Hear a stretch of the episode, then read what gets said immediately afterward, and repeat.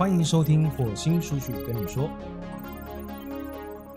大家好，我是莉莉安。我是 Mars。在火星叔叔跟你说这个频道中，我们会推出几个不同的节目主题，不管是针对生活、职场还是专业知识，我们都希望可以对你有帮助。那如果各位在生活当中有遇到很多你没有办法解决的困扰，呃，不管是从感情，或者是职场，或者是家庭当中有这些烦恼的话，都可以提出来告诉我们。可以到我们的粉砖私讯我们，也可以留言告诉我们，甚至可以到我们的 podcast 的评论留下你的看法、你的想法。那我们会在这所有的想法里面呢，每一周筛选出我们适合来做讨论的主题。那我们会把它录制成每一集的节目，来为你解忧。今天一开始，我想要先自我告诫一件事，就是 Mars 自我告诫。对哦，我现在是神父的意思。你 还还记得上 上一集我们在解忧有聊到你给我出了一个功课，你还有没有印象？有，就是要跟你的家人说“我爱你”之类的。对我有说我爱你，不过我真的没有办法拥抱我哥，然后我也没有召开家庭会议，但是我有召开这个家庭聚餐，这样子有勉强及格吗？可以啊，可以啊，好基本上只要有在往目标前进，我觉得都是好事啊，不会要求一步登天，但就是有开始才会有结果嘛。不过说真的，我也因为就是昨天再去 check 一次我们的第九集解忧，我又有感而发的再去就是鼓吹我的朋友们，所以我觉得这件事情真的是一个很正面的力量。嗯我会继续加油。好，所以有鼓吹朋友们去执行，就对了。有他们就说怎么可能啊之类的，所以再再一次证明我们真的是多数人，你们你们都是吗？我们是多数人，因哦，为、多数人。因为上一集你一直说就是这样子很有病，嗯，对嗯对。我们会向就是这个好好学习。好。那另外，我还有听到就是一个重点，在上一集啊，你有讲了一句让人蛮就是想很多的话，就是你说生小孩的时候要是问自己，你准备好了吗？嗯，没错。那是不是我们今天要聊一点比较现实的话题啊？你知道讲讲到什么最伤感情，你知道吗？讲到什么最伤感情？嗯，哦、对于世人来说，应该是讲到钱吧。哎、没错，就是我想到一句话，嗯就是“贫贱夫妻百事哀”。是，对，但是我觉得这句话也不是让我完全认同，但是我认同没钱的确不行。嗯，对，那我们今天就是不占贫穷，但是网络上啊有那个一些话题讨论的很热烈。我今天来跟你分享一下网络上的文章跟我个人的一些朋友的提问。OK，没有问题。好，那我们现在看第一个，嗯，这个标题很耸动，他说没钱让小孩喝星巴克还要生吗？啊、对，可是我相信，我相信就是他这个星巴克应该只是在象征经济一个主题。就对了。对，那我跟你提一下他的内文好了，嗯，就是他说最近讨论这个东西跟男友有点冲突，就是价值观的部分，甚至嗯有点激动会吵架。嗯，那我的观点，这个女生的观点是，生小孩主要是教育跟观念还有陪伴的问题。是。可是对方觉得除此之外，如果无法让小孩喝星巴克，就不要生。这时候星巴克就是一个感觉是借贷啦。啊，它等于是一个呃高消费的一个代名词啦。对，然后下面还有提到这个女生觉得说，我觉得很奇怪，咖啡店那么多，干嘛一定要星巴克？但对方觉得这代表品质跟生活，嗯其他人你倒不如不要喝咖啡。懂？然后他说，除此之外，他也觉得没办法让小孩买 iPad 来用，那干脆不要生。就是、哦他就问推文，这是 PPT 上面讨论的很热烈的文。他说，大家觉得这样的价值观正确吗？他说，我自己从小到大也是到大学才有手机。嗯，你如果问我的话，我会说这个观念是百分之百的不正确，但他们会有他们的考量。我觉得不要是把它变成是在物质上的，而是在于教育层面上的，因为呃，真正好的教育其实很贵。所以，如果你没有办法把孩子教育好的话，其实基本上你得去思考是，你该怎么样让孩子变得更好？你要花多少的费用或者是时间？基本上就是这两个，你要不然就是花钱，要不然就是花时间。你有哪一个点是可以去付出的，是可以去呃付出那个代价的。也那在此之前，其实所有的呃准妈妈、准爸爸，在你们要生小孩的时候，其实你要再去问自己，就是孩子对你来说到底意味着什么？是，我觉得那时候我在看这篇文，我也有看到一个盲点，就是我当时把生小孩主要是教育、观念、陪伴，我把这三个东西框起来，嗯，然后在下面又看到喝星巴克，我也框起来，然后我就觉得，哎，这两件事其实都跟钱有关系，但是发文这个人好像有一点有这个盲点，对不对？对，其实钱啊，钱的重点不会是在于物质上，而是在于教育上。我个人认为。那你如果没有足够多的钱，如果以我们自己为例子好了，我们刚开始创业的时候是为了让孩子们过得更好，但一创业下去，哎，发现事情不是像我们想象那样，甚至赔了很多钱。在那个时候，我们最穷的时候，口袋只有一百块，啊，这一百块，那我们都不会跟孩子讲。然后一百块，我们去菜市场买了葱，买了面，就是没有肉。然后煮了一锅面，然后那个那个面，我们到现在我们叫它叫感恩面。那孩子们吃的很开心，因为确实味道也蛮好的。啊，只是说，哎啊，怎么捞半天没有半半点肉？那这个部分其实在于物质生活上面，其实只要你能够变通，基本上孩子还是可以享受得到那个应有的快乐。重点是你要让你的家庭经营成什么样的一个氛围。但是在教育上就一定要钱，除非你有足够多的时间，而这你这一对父母也懂得怎么样去教育你的孩子，那我觉得这样子的问题就可以尽量的去减少。我想问一下，刚才那个感恩面的故事大概是什么时候的事啊？几年前？嗯，大概八九年前吧。那那时候口袋剩下一百块的感觉是什么？呃，口袋剩下一百块，感觉就是啊，不知道明天怎么办这样。然后，然后每一天睡觉的时候，就是我跟呃太太两个人就抱着一起哭这样。那那个时候是最最最最最惨的时候。那个那个时候，我身上每一寸肌肤、每一寸肉都是硬的，没有松弛过，也没有软下来过，就是所有的状态都是绷紧的。可能明天就猝死的那种感觉，开玩笑，开玩笑。但就是压力很大，但这个压力我们不会转嫁给孩子。所以所有的准爸爸、准妈妈，你们要去思考一件事情：是当你们有压力的时候，你会不会转嫁给孩子？这个是所有的父母都要去面对的课题，所有的父母都要去面对的功课。所有的父母最大、最大、最大的问题，我觉得百分之九十九吧，在这个世界上，百分之九十九父母最大的问题就是，当你有压力的时候，你会把你的压力往下放。有一个心理学名词叫做踢猫效应，也就是说，当父母把压力往下放的时候，孩子就会把压力放给宠物。对，就是父母有压力骂小孩，小孩有压力，可能老大就骂老二，老二就骂老三，老三没人骂怎么办？就去打猫打狗。这样子会有一点像是嗯阶级复制，意思就是说好的会更好，不好的会更好。那其实这个源头都跟情绪有关。对，其实压力的释放，我说的准备好是到底你们好，就可能在听众也好，或者你的朋友也好，你到底是小孩为什么？你愿意为小孩付出什么？你愿意为小孩奉献什么？你愿意为小孩付出多少的代价？我觉得这个是大家都要去思考、提早思考起来的一件事情。不管有没有要生小孩吗？当然，要不然我会看到很多的小孩在养小孩。啊，小孩在养小孩，嗯，我我我脑中浮现好多人的脸，可是可是其实我觉得，嗯，有时候它会是一种温馨的感觉，就是如果是全家人一起去平摊这个压力，我是说在大家都成熟的沟通之下，嗯，那像我们家，呃，我也是有看过小小时候有看过啊，爸爸跟妈妈因为钱吵架。嗯，然后也有听说过妈妈在怀孕的时候啊，也是每天就是都去市场工作，是等等。那我也问过说，那嗯，妈妈你有什么梦想？嗯，那那是我大学的一个作业啊，然后他当下就直接回我说，哦，就是小孩平平安安长大就是我梦想啊，就没什么事。那我想问的是，真的是每一个呃，可能结婚生了小孩的伴侣，都是真的？会以小孩去当成他努力的一百分的那个感觉吗？当然不不见得啊，但你母亲会讲这个，其实是代表她的伟大，因为她等于是在生小孩之后，把时间跟专注力放在小孩身上。可是真正要去思考一件事情是，他到底有没有自己他想要做的事情，他自己的梦想？我敢肯定的说，是绝对是有的。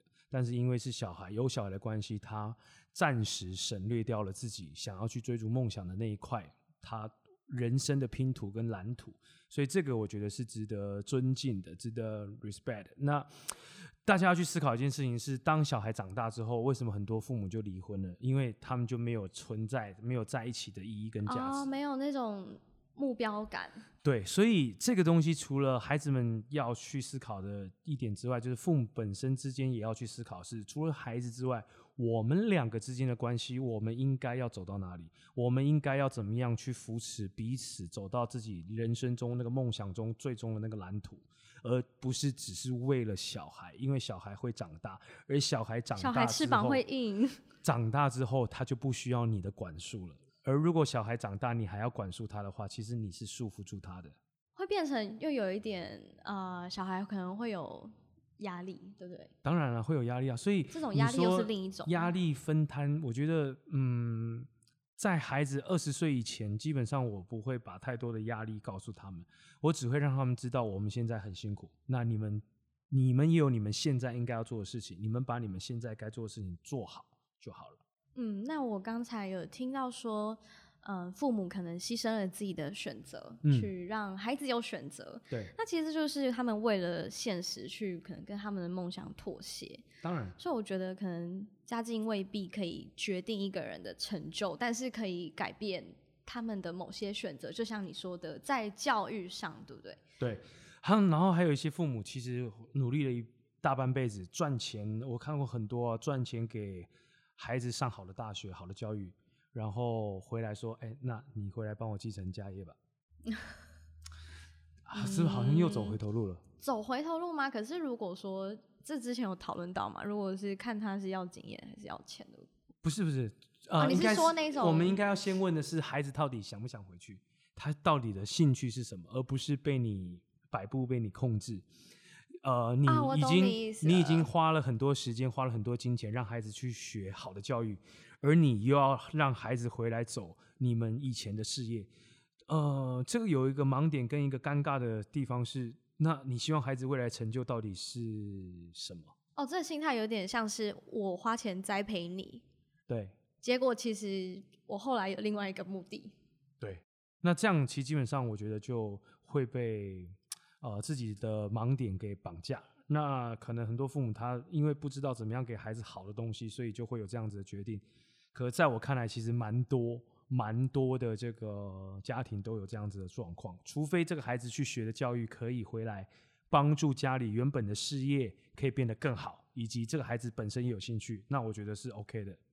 如果没有，你硬要孩子回来继承某些事情，我觉得，那你等于是把你之前的努力跟你之前花的时间栽培的这个心力，其实是白白浪费掉了。嗯，那这种事情是可以在伴侣就是可能结婚生小孩之前就先讨论的吗？感觉好像没有办法哎、啊，当然可以啊，我们可以先，呃，嗯应该这样讲哦，哦，我我我我时常会做一个未来假设，那未来假设这个部分，其实你可以规划很很久，也就是说，我们可以先预先探讨一些问题，先确保大家的观念是什么，但这观念或许会变，只是我们可以先提早确保确认说我们彼此的想法是什么，譬如说，好，我现在跟某一个人要结婚了，哦，我说我只是举例啦，只是举例。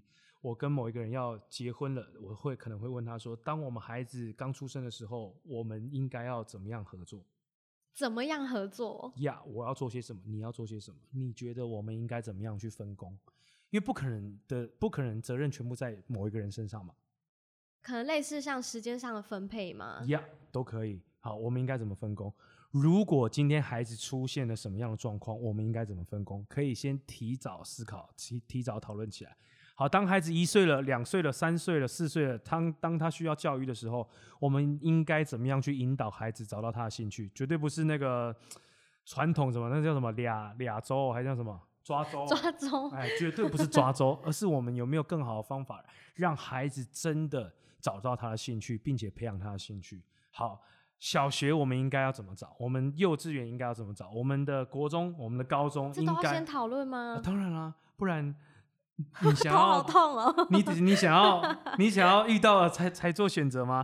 真正的争吵来自于你遇到状况的时候才做选择。然后又有一点急，对不对？，对，那当大家都在急的情况之下的时候，情绪当然会不好。好可怕，听完就觉得好可怕。嗯，其实不会可怕，像就像我嗯上一集跟你讲说你要去拥抱的时候，可能你也会浮现啊，真的吗？可是任何事情都是你做下去之后呢，才是开始。哦，对，其实基本上就我而言，其实这个东西不会很复杂，也不会很困难，重点是在于你们两个有没有心真的把彼此的观念调整好。嗯，那如果有一种状况，刚刚是讲比较偏可能教育观念，对不对？嗯，还有时间分配。那再回到我们原本在谈的金钱观的话，呃，我举个例子，我有一个朋友，她的男朋友就是传说中的呃很抠。是是被这样说了，那我也有问过是怎么样抠，那可能就是他们在一起两三年，那男生哦，他们平常是 A A 制，，A A 制，然后平常可能男生是男生是月领大概六七万，哦不错啊子，对，是科技业。那女生大概是三四万左右，嗯，对。但是他们在一起在台北生活，男生唯一请过女生吃饭一次是在他生日那天。你笑了，OK，很好，那我再举例第二个。啊他说啊，这个男生他常常跟朋友会约打牌，是那赢钱通常都请大家吃饭。是但是可能赢钱的某一次当天早上跟女友去吃凉面，然后还要 A A 制，啊，懂。这个这个可以算很抠吗？其实我会觉得有一点啊。那我觉得看人啦、然后得去思考是嗯你们是以什么样的前提作为交往的啊、如果是以结婚为前提，那我觉得这个观念可以大家就要去思考一下，去探讨一下未来如果真的结婚生了小孩，所有的金钱分配应该怎么样去分配。如果你们只是一时的享受刺激，享受有人陪伴的这个感觉，消除自己的孤单感的话，呃，那 A A 就 A A 啊。哦，可是结婚之后很很难去 A A 吧？当然啦，所以就是你要去思嗯考，你们到底是以什么样的前提作为交往。哦，所以这个时候，可是有些人就是会把这个金钱收入当成是自己的隐私，嗯，然后可能就会就是藏得很深。那当你只有自己一个嗯人的时候，你没有任何的婚约，你没有真正形式上的另一半的时候，你把你的金钱当成你自己的隐私，我觉得这个是没有对错的，只有在于你喜不喜欢这样子的呃呈现方式，就是另一半到底能不能够接受。如果另一半能够接受，我觉得我们外人是没有办法评论什么的。但如果当你今天开始，你有家庭，你有真正形式上的另一半，你有你未来的孩子的话，你的钱就不能只是隐私，而是必须跟大家讨论，我们所有人的钱组合在一起，怎么样把价值利益最大化。那像这样子女生的立场啊，其实她就会觉得很难去开口了解男生这个部分。那先没有啊女生立场，如果我是女生，我就问她：你跟我在一起，我们最终你想要跟我结婚吗？哦，所以女生没有问，其实就是女生可能也不敢对啊，想到这么远就直接问啊，你以后要跟我结婚吗？如果有来，我觉得我们必须要针对我们的婚姻问题或者我们未来的问题，我们先事前讨论一下。这是个大问题吗？这个是一个大问题，但很多人不敢问，很多人是想说过一天是一天。我听过一句话是什么？呃，不在乎天长地久，只只在在乎乎曾经拥有，不然 bullshit。哦，那这个曾经拥有的部分是指一时快感吗？对啊，那你你你只在乎曾经拥有，那如果说好结婚了一年，然后马上离婚，再结婚一个一年，再马上离婚，然后你生了两个小孩，两个小孩的父亲都不是同个人，有有一些女生就是会母爱爆棚，你知道吗？就是会 无限的包容，对，那就辛苦到自己我。想要问的是，这是你要的吗？值得吗？这是你要的吗？嗯，值得吗？我希望他有来听这一集。对，你要问问自己是这是值得吗？这是你要的吗？我我们在上一集这个职场的霸凌的时候，我有问嘛，就是你能够忍受这样的情况多久？你想要有的正常的互动方式到底是什么？你要很清楚。人其实因为亚洲教育的关系，我们亚洲人很容易把自己变得卑微，把自己变得去配合别人，那都没有人去思考，是我想要的真正的互动是什么？就是会有一种觉得这是美德，呃，大家的 大家的迷失啊。所以这就是呃某一种某一种某一种呃，我假设对方需。要这样子，整个整个亚洲的这个思维其实是被绑架了，也就是说，大家以理为重，以理为重。其实真正的人首重不是讲理，真正的人首重讲道，后面讲德。好，所以道跟德都要很清楚的知道你到底要什么。那刚像刚才我讲的那对情侣啊，他们其实有去讨论结婚的事哦、嗯，但是讨论到金钱的时候，男生是不吭声的，不吭声的，对那就不用在一起啦。这样就不用在一起了。当然、啊，不然你们会有未来吗？嗯，所以女生我跟你讲，男生不吭声会有几种状况。第一种状况是，好，我们生小孩了，来钱女生出。我听过最扯的是，孩子是不是你生的？是，所以是不是你？好烂哦、我听过最真的啊，这是真的啊，这是真的啊。真的我听过哦最扯，孩子是不是好你生的？男生问女生，孩子是不是你生的？是，所以孩子是不是你要照顾？是，所以是不是应该花你的钱？是，我觉得这样子很很糟哎、我应该没有价值观，怪怪的吧？没有啊，对啊，我也觉得很糟，我会我会想要直接把那个男的掐死啊。对，但有没有这样的人？有啊，这样是 在这样子的人在这个世界上多了去了。所以，如果讲讲到钱的东西默不吭声，你没有办法为了你的未来的家庭，甚至是先提早规划，说我愿意奉献什么，我愿意付出什么，那其实基本上你们是没有未来可言的。然后所以多了多了一些条件，就是刚刚有讲到我们可以合作的有时间嘛，那还有你你可以奉献什么，互相这样子，当然啊，嗯，这个都是得先讲清楚啊，不然会就会变成好，真的很有默契，就两个人一起努力。没有默契的就是啊，我们婚前没讲啊，孩子是女生，那你就管了啊。女生可能会说哦、我生孩子很累，那你要管了、男生就累，好有声音哦、这一段 对啊，就这样啊，不是吗？是。那可是也有另一种状况，就是也是我亲身看过的例子，是呃父母双方都嗯是军工教，对，然后收入算是蛮蛮高的哦、就是进官那一种。是但是夫妻俩就是从结婚到现在小孩已经十八岁了，就是都为了钱吵架。所以我就讲，我们也要在婚前稍微讨论一下，我们两个的钱应该怎么样做分配，有多少钱应该拿出来做投资，有多少钱应该拿出来做孩子的教育，有多少钱应该来做家庭的开销。呃，我们在孩子很小的时候，呃，最小在我们小女儿应该是国小三年级的时候，我们就教会他们理财。那那个时候其实有一个观念，其实小编也可以去看，因为我看你也蛮需要理财。对，哦，有有一个理财方式叫做六个存钱筒理财法，嗯，六个存钱筒，也就是说你要把这个六个存钱筒分类出来，可能你一个月的收入，你就要先列出百分之五十五趴是生活必须开销，百分之十趴是未来投资，百分之十趴是教育基金，百分之十趴是玩乐基金，百分之十五趴是这个赠与基金，以此类推，类类类似这样的概念，其实网络上都有。那这个是哈佛骇客在《有钱人和你想的不一样》这本书里面所提到的一个理财的观点，我觉得很适合所有新鲜人去做使用。那在这个前提之下，你可以确保你的生活品质，而且你可以确保你的钱是存下来的，而且你会有足够的投资资金、投资基金去做投资。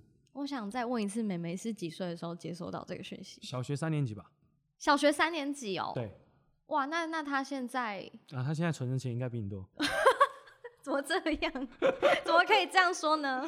不过刚才小编有做笔记啦，对，我觉得呃，我以我的同才来说，我觉得也有真的蛮多人没有很会理财的，呃，应该现在年轻人百分之九十都不会理财，就是大部分的人都会说我要赚很多很多钱，就是嗯我的目标。但是说到理财，大家就是通常是安静啊。对，因为台湾嗯也太讲究小确幸，所以小确幸就是当下及时行乐嘛，所以是存不住钱的。可是像我刚才讲的那个夫妻为了钱吵架嗯，的，他们的孩子其实就是像你说的，他们有优渥的生活资源，嗯，那环境也很好，教育也都是念私立不错的学校这样子长大的。嗯但是我看过他们的生活，就是可能父母比较没有时间去。哎、怎么说？因为像这种高收入，他们自己的社交也会比较多，对然后就变成小孩常常吃 seven 啊之类的，啊，了解。所以你要去关心小孩啊，然后常补习。你要你要把时间给孩子啊！我这个就是为什么我说一定要事前讨论，是你也有多少时间，你有多少金钱，你有多少的你可以奉献的东西，你要付出什么样的代价，你们都得想清楚，而不是说孩子。我最讨厌的父母是孩子出生了，他会说啊，孩子长大自己就会想。孩子长大自己就会想，哪有这种想什事么啊？对嘛？哪有这种事嘛？没有嘛？我妈妈也是说，她说啊，你以后赚钱就知道怎么理财啦。哪有这种事啊我？是你要说真的教嘛，你真的要教啊！孩子补习什么，你要去问他。你每天花个十分钟，大家都说自己很忙，自己很忙，我觉得那是剥削。你每天花个十分钟关心孩子，会怎样吗？我后来，我后来有对我后来有观察到，就是那那两个，就是其实是我的侄子，那他们现在已经十八岁了。那他们后来自己都去打工，就是不愿意跟爸妈拿任何一毛钱，嗯，但是就变得有点家庭关系疏离。就形同陌路嘛，变慢慢渐渐变陌生人嘛。那是因为你们不了解孩子，孩子也不了解你们啊。所以每一天真的，你花个十分钟，我不管现在你是已经当父母嗯了，还是还没当父母，因为你都有你的父母或孩子。好，那那你就要去思考，是现在的家庭关系决定你们未来未来的成就。家庭关系跟未来成就一定有百分之百的影响。当你能够经营好家庭的时候，你才能够把你的工作真正的经营好，不然那都是假的。对，因为不同形态就是会有不同的问题。对，所以每一天不用多，真的花十分钟互相了解彼此就够了。你今天过得怎么样？哎，你今天有没有什么事情要分享的？哎，你今天有没有什么遇到什么问题？我们大家一起来分享讨论一下。十分钟不多吧？你看电视都花十分钟，你上网花手机都超过十分钟了，十分钟真的不多，十分钟真的每一个人都有。我现在就会问我侄子喽，他现在三岁，可以啊，可以啊，很棒啊，就可以就每天问啊，每天哎，你今天过得怎么样啊？有没有不开心的地方啊？我们在孩子很小很小的时候，其实就会问孩子们，哎，每天现在过得怎么样？怎么样？对，那你你你要我分享的话，其实对于孩子的教育，还好我跟我太太的想法都很雷同。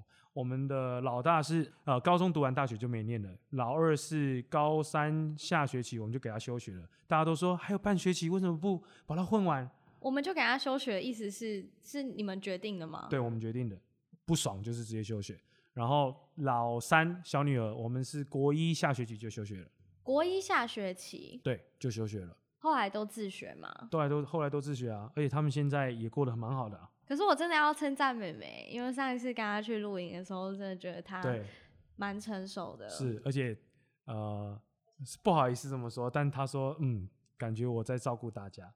哦，对啊，这这是真对的。，但重点她才 几岁，她所以几岁啊？我不所以知道、欸。年纪他才刚满十八，好的，年纪真的不是重点，重点是你有多少时间去关心孩子。因为他是考试都那个，他本来考试都是也不是本来一直以来考试分数都不理想。然后他有个同学，他有个同学说：“哈，怎么办？我回去要被我妈妈打。”然后他看他同学考几分，九十五。嗯，然后他说：“嗯，我妈妈说没有到一百分，少于一百分，一分打一下。”然后他就亮他的成绩给他看，妹妹那个时候成绩十分，哦，那十十分。然然后后你们的然后反应呢？然后然后妹妹就说：“哼 还好我都不会被打。”然后他同学就超羡慕了，哇，你父母好好哦之类的。我觉得那个孩子很可怜，我听到我为那个孩子感觉到心疼。然后妹妹拿十分回来给我们，我们什么反应？我们就 赞，怎么？还有进步空间。哦，进步空间很大，特别对，大。就是你还可以往零分努力。往零分努力。对，什么意思？因为拿零分更不容易吗？对啊，这不容易，拿十分真不容易啊，所以值得给他鼓励，值得给他赞许。啊，他自己对他自己的这个成绩也非常的要求，其实他也很懊恼自己考不好，所以呢，我们也帮他找过补习班，而这个补习班是他自己想找的，想自己想去的。找完补习班之后呢，我观察了一个月，嗯，好像不太快乐，我就跟他聊聊。啊，真的不快乐，然后一直哭，一直哭。好好，那补习班不想去，没关系，那我就请家教。他说：“啊，我们请家教好像感觉不错啊。请家教之后呢，成绩也没有什么太大理想。好，这个时候呢，家教我也就不请了。我就问他，到底你什么事情会让你快乐？他说，跟着我们一起这个做生意的时候，有收到钱，他觉得很快乐。有收到钱，他很快乐，呀，他很爱钱，所以 OK 啊，那你快乐，那你就做你快乐的可事情。造之才哎。你懂不懂得？那个时候我们会决定让他休学，主要原因是我们呃想说，因为刚考完试嘛，想要带他们去放松一下，就请假请了两天，要带他们出去玩。然后老师就打电话来，老师打电话来说：“哎、那个那个谁谁谁的那个父母哦，你你们这样不太行吧？怎么小孩就给我请两天假，然后就没来学校？”我说：“我说啊驻海边型老师，我们我们就有先请假啊，然后怎么了吗？那老师说不行呢，你看他成绩这样，他继续这样子，他未来会 Q 高。哈，哎，对，就这两个字呢，我们的理智线就断掉了。这个老师很有问题啊。呃，其实这不是老师的问题，这是整个台湾教育体制的问题。因为所有的人都想要拼升学，老师也有升学压力，所以所有的老师的专注力都是在于考好成绩，而不是教育好学生。这的确是。所以我不会我不会像单独去怪罪这个老师，而是这是整个大环境下、体制下的这个问题。所以听到这句话，我们我就听到几个理智，我就听到线断掉的声音了。对，然后我是忍下来，但是我太太就反呛老师说：“老师，你一个月薪水多少？”然后老师就讲一个数字，然后我太太就直接呛他说：“不好意思，老师，我一天就可以赚你一个月薪水。啊，好难看呐、”对，那惨不忍睹对。他真的很很，他真的生气了，但我我也生气了，但我稍微有忍下来。好，隔那个回来玩回来之后，我们就去办休学。好在所有的学校里面有一个老师说：“对，你们休学是对的，不然这个孩子会被整个台湾的教育体制弄坏掉。而且他会不快乐。”对，重点是这个，所以你多了解孩子，你才能知道怎么样去安排，怎么样去不是说安排，怎么样去引导他做他喜欢的事情，怎么样让他的成长过程当中尽可能是快乐的，这样他长大之后他才不会怨恨你。那我我这样听下来，我会觉得其实陪伴会大于钱。呃，你要说的话，当然，因为物质上的东，我讲钱东西只有影响到教育，我觉得钱可能对我来说，只要过了一个水平就可以了、欸。没有钱的物质上的东西在于父母怎么样教育观念。父母是一直强调说我要用好的东西，孩子就会想要用好的东西。父母如果觉得说东西用了一般就好，孩子就会觉得用一般就好。真正会影响到钱，钱会应该这样讲，钱真正会影响到的是教育。所以你得去思考是你要花多少的心思在教育上。如果你没有钱的话，你要花多少心思在教育上？如果你有钱的话，你应该怎么样把这个钱放到对的位置上，让孩子受到良好的教育？我所谓的良好教育，绝对不是单指学校哦，因为我们在妹妹小学三四年级上的那个理财课程，那个不是学校的课程。那其实钱说到这边，我会觉得它只是一个提升生活品质的一种工具，当然，然后其实也不是生活的最终目的，对不对？当然，那我觉得，如果我们呃在婚前就可以去呃了解了解这个道理，那我觉得彼此之间可以更理性的讨论。那有了这个基础之后，我们再进一步去讨论，像你刚刚讲的教育啊，跟花多少时间陪伴。